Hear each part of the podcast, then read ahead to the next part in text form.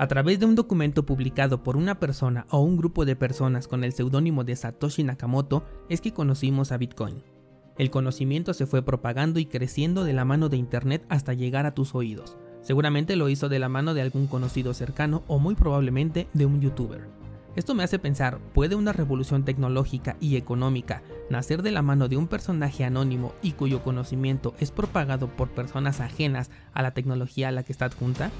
Hoy vamos a debatir al respecto. Yo soy Daniel Vargas, fundador de cursosbitcoin.com y estás escuchando Bitcoin en español. Comenzamos.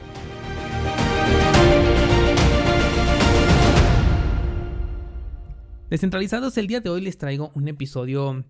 pues no sé, un poco reflexivo. Me puse a pensar sobre este tema y me causó mucha curiosidad y dije, tengo que compartirlo con los descentralizados. Va a haber un poquito de experiencias personales, pero sobre todo un análisis que me gustaría llevarlo al debate en el grupo de Discord. Y es que hoy quiero poner sobre la mesa este tema que me parece muy interesante porque me di cuenta que el conocimiento que tenemos sobre Bitcoin ha sido transferido prácticamente por completo en Internet. El white paper fue publicado no en formato físico, sino en digital para ser replicado por cada rincón del mundo sin que tuviera ninguna restricción y que la aplicación de su conocimiento o de su contenido pudiera revolucionar la forma en la que intercambiamos valor de por vida. Pero ¿quiénes son las personas que nos dedicamos a hablar de esta tecnología? ¿Cuáles son las credenciales de esas personas que nos dedicamos a decir que Bitcoin es una revolución tecnológica y económica?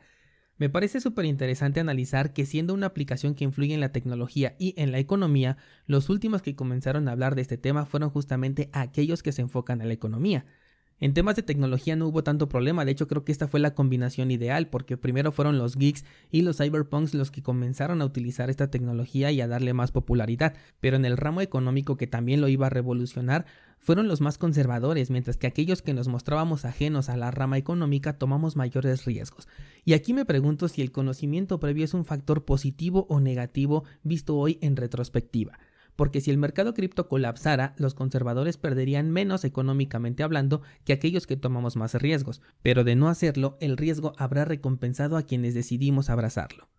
Te he contado en diferentes ocasiones mi llegada a este sector y que realmente no fui una persona que analizó al sector cripto durante mucho tiempo antes de comprar mis primeros satoshis. Calculo que estuve leyendo sobre Bitcoin un par de semanas antes de hacer mi primera compra, de hecho no leí ningún libro antes de comprar mis primeros satoshis y como les he compartido, mi padrino, por así llamarlo, fue un youtuber que promocionaba estafas y que caí en varias de ellas. Pero me pregunto cuál hubiese sido el resultado de esta experiencia si hubiese tenido un conocimiento previo del sistema económico y todo lo que engloba. Recuerdo, por ejemplo, que al conocer a Bitcoin yo le conté a un compañero del trabajo sobre este descubrimiento y este tipo me comenzó a hablar sobre burbujas económicas, tulipanes, oro y demás cosas que para mí en ese entonces eran completamente nuevas y ajenas a mi conocimiento. Y me gusta mucho recordar esto porque la diferencia entre haber tenido ese conocimiento en ese momento e ignorarlo fue que a día de hoy este amigo no ha comprado un solo Satoshi, mientras que yo me dedico de lleno a este sector.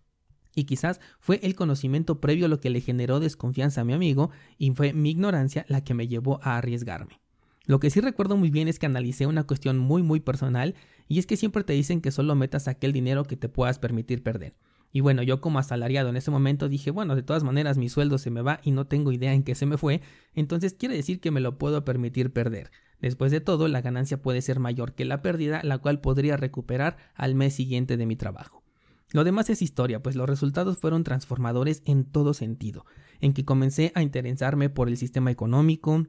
por las inversiones por primera vez en mi vida, por los tipos de cambio, la inflación, la emisión descontrolada de dinero, y comencé a darme cuenta de por qué muchos vivimos en la carrera de la rata como lo menciona aquel famoso autor. Y todo esto para mí comenzó gracias a un youtuber que promocionaba estafas y que lo hacía sin saberlo, ese es mi punto principal. Él realmente confiaba en esos proyectos, yo lo veía meter su dinero y ahí iba yo a seguirlo sin una previa investigación. Y por eso es que hoy que me siento a analizar todo el sector cripto me doy cuenta de que somos las personas quienes llevamos esta tecnología a oídos de Elon Musk, de Michael Saylor y de empresas internacionales, gobiernos y bancos. Fuimos las personas de a pie los que hicimos resonar todo este nombre de Bitcoin al grado de que fuera inevitable. Bitcoin ha sido criticado durante varios años justamente porque vino de la mano de personas que muchas veces no sabían lo que estaban diciendo y es que no es para menos, estábamos compartiendo un aprendizaje colectivo y lo seguimos haciendo y por supuesto hay quienes se van a aprovechar de la ignorancia para poder estafar, pero eso sucede en cualquier sector sobre todo cuando es nuevo.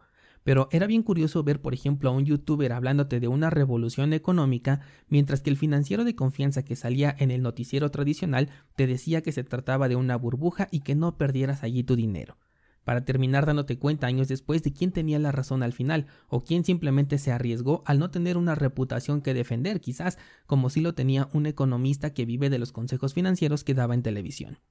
Entre más conozco a Bitcoin, más me doy cuenta de la revolución no solo que provocó en los sectores ya mencionados, sino también la que provocó en las personas, en sembrar esa semilla de la investigación, de la lectura, del consumo del contenido buscando un valor en él y no solamente un entretenimiento en que para muchos fue nuestra primera interacción con el mundo de las inversiones, y es que Bitcoin revivió el sentido del ahorro que está tan manchado en este momento en el sector tradicional, donde te desanimas de tan solo ir a preguntar a las instituciones bancarias. Sacas cuentas y dices, bueno, si meto aquí mi dinero para cuando esté cerca de mi jubilación podré tener una cantidad decente, mientras que en este sector las cosas se dieron de manera acelerada. Y no es el único sector, mucha gente prefiere emprender un negocio porque sabe que los resultados son mucho más rápidos y grandes que meter tu dinero en una institución bancaria, aunque claro, el riesgo también es mil veces más grande. Así que ahí es donde está el común denominador, a mayor riesgo siempre va a haber una mayor ganancia sea un emprendimiento o un sistema de efectivo peer-to-peer que ni siquiera estaba pensado para que se convirtiera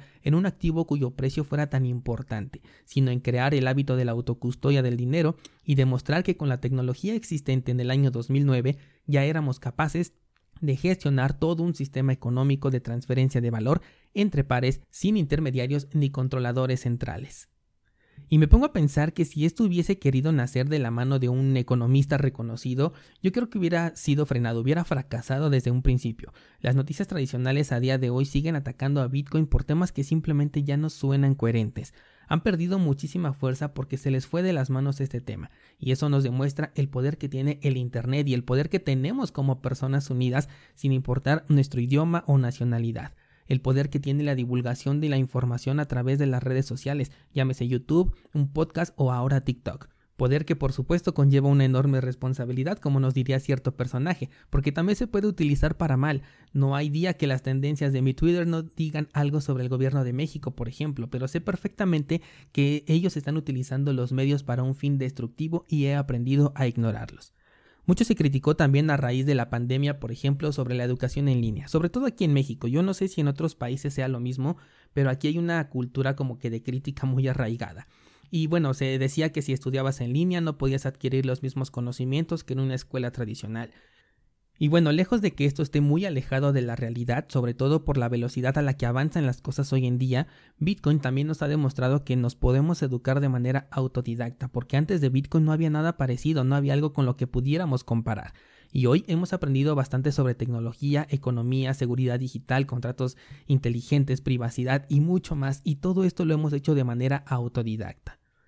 Quise compartir esto con ustedes porque me emocionó mucho darme cuenta de que aunque el día de mañana Bitcoin muriera y fuera declarada como la mayor burbuja de todos los tiempos, aunque la mayor es el dólar, los descentralizados ya no somos los mismos. El efecto que Bitcoin trajo a nuestras vidas es indeleble y todo comenzó con personas en YouTube que muchas veces no tenían total certeza de lo que decían, o que simplemente compartían su verdad hasta donde ellos la entendían, en lo que ellos confiaban así fuera una estafa.